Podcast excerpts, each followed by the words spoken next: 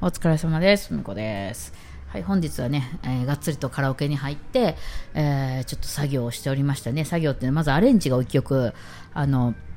えーそうですね、あの、島村楽器で1ヶ月に1回やってるアンサンブルレッスンみたいなやつに向けての曲を、まあ、書かんといかんかったんで、それを書きましたね。何月やったかな ?7 月かなんかに発表会があるので、それにまあ出るのに向けてみたいな感じで、あのなんか2グループで2曲ずつっていうから、まあ、4曲いるんですけど、まあ、今までやってる曲とか今やってる曲とかも含めて、まあ、もう1曲ちょっと書き下ろさないといけないなっていうんで、あの海、そ、えー、なんて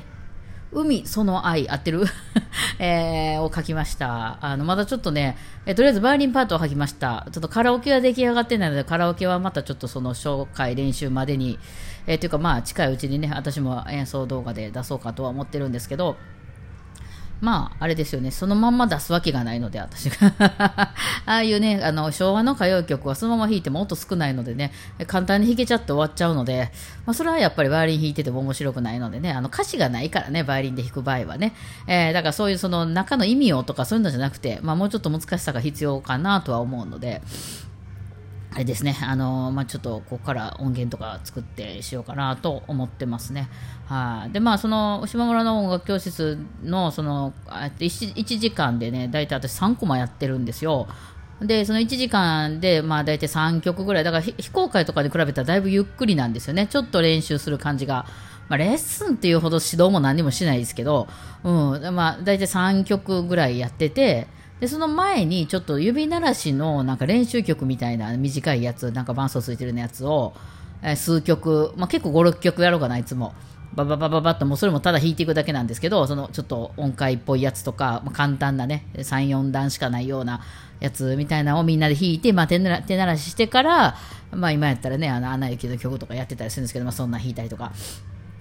して、えーやるんですけど、その練習用の曲がですね、もうかれこれ何年もずっと同じのを使っててですね、えーまあその20曲ぐらいある中のどれ弾くかは分かんないとはいうものの、あの、まあ初級、中級、上級みたいな感じでこう、まあクラスを分けてるんですけど、まあ初級の人がね、いきなり一番後ろの曲やるとかいうのもあれなんで、まあ大体似たような曲にいつもなってきてね、戻っ同じのをいつも弾いて、まあ指鳴らしみたいな感じしてたんですけど、まあちょっとたまには変えてみようかなと思ったりして、そんな作業をしたりとかね、えー してました。はい。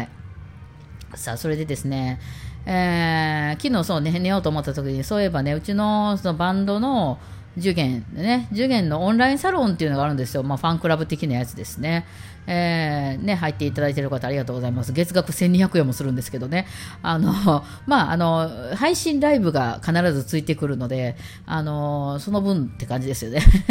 でその、えー配信ライブをあのどっかうちらスタジオで4人で入ってやるっていうのとプラス毎週その各メンバー1人ずつ動画を出すんですよ。えー、と1週だからまあ次って4週とか5週とかあるじゃないですか、えーえっと水曜日かななんかに出すんですけど第第1週の水曜日は松本さんであのうちのギターの松本さんで2週が確か原田くんかな楽器の原田くんで、え3週が鍵盤のツッツの動画が出てで4週目が私なんですよね。でも5週ある時は 1, 1週間休んでみたいな感じででまたこう次頭から松本さんからっていうそその動画がまあ毎週1本ずつ出るのと、まあ、その配信ライブをやるっていうのとあとはあれかなまあ大体うちら投げ銭みたいなライブが多いからあの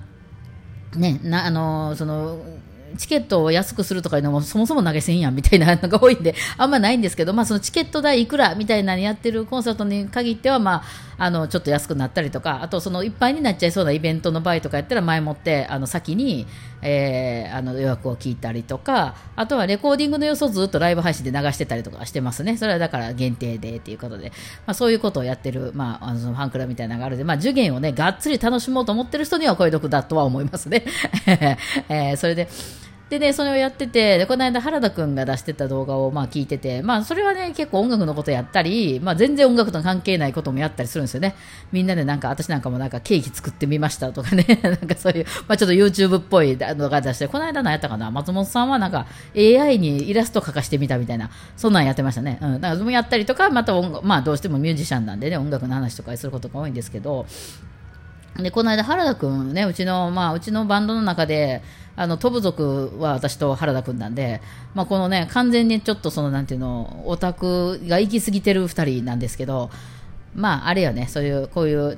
手に職系の人に多い人ですよ。なんかちょっとその、いわゆる一般常識的なことがだいぶ欠けてて、その一つのその音楽だったりとか、その自分の専門分野に関してはすげえけど、あの、それ以外のことができないっていう、よくよくあるあるね、あれなんですけど、まあ、うちのバンド珍しくて、その、うち、その私と原田君以外の二人は、ちゃんと、なんかその常識的なことができる人なんで、まあ、だからね、成り立ってますよね。これね、この、本当にその一芸に秀ですぎてるタイプの人のが4人とか集まってきたら、あの、まずその、イベント組めないですからね。お金の計算もできへんし、その時間の計算もできへんし、スケジュールも立てられへんから、なんか、どうするどうするって、たまたまね、うまいこと言ったやつだけやったりしますけど、その、ちゃんとこうマネタイズして、ちゃんとこれで赤字にならないようにとかいうふうにできなくって、ね、あのもうそのその代わり音楽に関してはもう延々とやり続けたりするんですけどただまあなんていうのその時間通りちゃんと行くとかあのちゃんとねお金の計算するとかいうところが本当にできないからあの、ね、そういうのばっかりやとやっぱり成り立たないんですけどなんかうちのとこねそのちゃんとできる人がいるんでいや本当良かったなと思いますよ。そう。なので、まあ、原田君が喋ったりしてることは分かるんですよ私は。なるほどね。じゃあ分かるってその、まあ、ドラムのね細かいこととか分からないですけどその言いたいことは分かります。でこの間はなんかちょっと音楽のことについて喋ってて確かその受験の曲を弾くときにどういうことを考えて弾いてるかっていうか考えて弾いてるかっていうかまあ、ほらドラムとか、まあ、まあカホンとか打楽器って音ないじゃないですか。でうちらまあ曲アルバム出すために作るんで新しい曲作るんでで作ってやろうってなった時にそのメロディー譜の上にコードを吹いてるみたいな譜面をバーって渡してこんなん作ってきたとか言って作ってきた人とかね言うて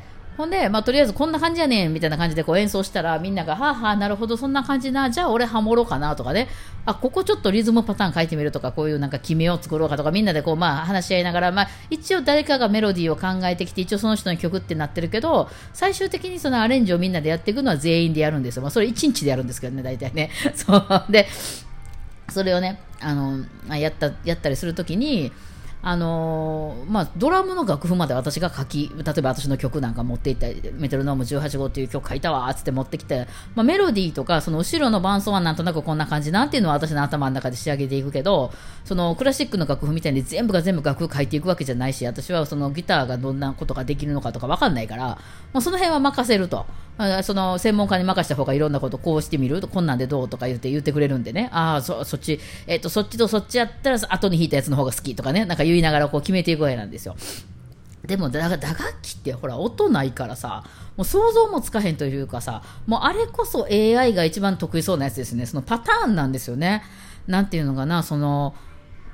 まあ、こういう曲調のこのぐらいのテンポの曲であればこういうパターンの、まあ、なんか、えっと何、8ビートやったらこんなんとか16ビートやったらこんなんとかあのジャズの4ビートやったらこんなんとか、まあ、演歌やったらこんなんとか行進曲やったらこんなんとかいうパターンがあるじゃないですか。でそのパターンをもういっぱい知っててその打楽器奏者の人っていうのは。で、その、パッとこう、あの、私らのメロディー聞いたときに、ああ、じゃあこんなんが合いそうって言って、パッて出してくる、その引き出しがどんだけ多いかっていうのがやっぱり一番大事なんですよね。えー、で、それで、しかもその、4小節ごとにフィルインっつってね、その、ずっとずつたたずつたたって弾いてるじゃなくて、なんか4小節ごとに、あの、タンタンタカタンとかで入るわけなんですよね。そういうの、フィルイン、フィルインとかの、その合いの手とかのその種類もねその今までいかにいろんなパターンを知っててしかもその現場でやってきてこういう時にはこういうの入れるとハマるみたいなのが分かってるかどうかっていうのが大事で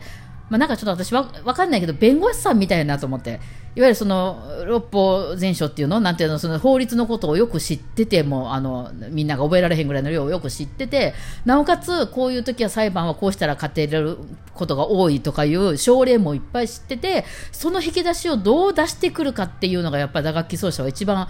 あ、もちろんね、もともとそのリズム感とかがなかったらダメですよ。でもそんなんみんな大体ありますからね、その専門家になってる人やけど。でもそこでその上手い下手、この人やりやすい、やりにくいっていうのは、やっぱその引き出しがどんだけあるかなんですよどいろんなジャンルでいろんなことをやってきてる人とかいうのはやっぱりあそこそこっていうそのかゆいところに手が届くっていうのが別にその新しいものを生み出すとかいうよりも引き出しがとにかくいっぱいあるっていうこれも知ってるあれも知ってるこれもできるっていう人の方がいいっていうでもそういうのって AI の方が強いですよね。そのいろんな知識とかいろんな引き出しとかいうのはもうその、ね、あの AI というかそのパソコンとかの方がそのいろんなことを覚えてるしただ今まではそのパソコンに覚えさせたところでそれを引き出してくるのは人間が引き出さないといけなかったけどもうこれからはねなんか下手な人が引いてくれるより AI やってくれた方がよっぽどハマるやみたいなこと増えてくると思うんですけどただまあね、うん、それはまあそういうなんですけど、その、この間もその原田君がそれを説明してて、こういうパターンでこういうふうにやってるみたいな、で、言葉で言ったらそういうことなんですよ。あ、言語化できんねやな、この人もと思ったんですけど、まあ私なんかもそうですよ、YouTube で。こういう曲を弾くときはこういうふうに、あの、考えて、ここでリズム取ってこういうふうに弾いてるとか、私だポジションはこういうふうに取って弾いてるとかいう言葉はするけど、多分それを、その通りバッチリ弾けたとしても、私の演奏にはならないですよね。原田君もそうですね、きっとね。その原田君が説明していることをそのまんまばっちりじゃあやってきましたって言っても原田君にはならないからそこはやっぱりねその言語化できるってやってる以外のことなんですよね、まあ、そこがそのセンスだったりその人の個性だったりっていうそのその人の脳の偏りだったりするところでいわゆるその特に本人の中では当たり前すぎて説明すらしていないところうん、そこが多分ね、その違うとこなんやろなっていう、その個性で、その人によって分かれちゃうところなんやろなって。でね、だからその、やっぱり説明されると、おお、そうなんやと、YouTube とかでもね、その、上手い人とかがこうやってこうやって弾いてるとか、ああ、なるほどと思って、そういうふうなこと、こう、発想なかったりしたら、ちょっと感動したりしてね、ああ、なるほど、そうやって弾いてるじゃあそうやって弾いてる私も弾けるかなって思うけど、そうは言ってもその通り弾いても弾けないんですよね。なんかその辺がね、原田君の言葉を聞いてて、ああ、この説明めっちゃわかりやすいけど、この説明を鵜呑みにしても原田君にはならないっていう、これ典型やなと思って私は 見てたんですが、きっと私の YouTube なんかもそうなんだろうなと思いますね、きっとね。あの、私の中では、ま前提としてこういうことは分かってるであろうの上に説明してるけど、その前提が多分共有されてないところは大いにあって、でもそこは分かんないんですよ、自分の中ではあまりに当たり前すぎて。その言われたら、あ、ああ、そう、みんなそうしないのか、へえ、みたいなことはあったりするんですけどね。だからなんかこう、わかんないとことかは、なんか質問とかしていただけると結構私はな、おおって思ったりして、あ、そこかって思ったりすることはよくあるんでね、あの、してもらえるとありがたいなと思ったりするんですけどね。人のね、動画を見てね、それに気づきました。はい。まあ今日はこんな話でございます。それではお疲れ様でした。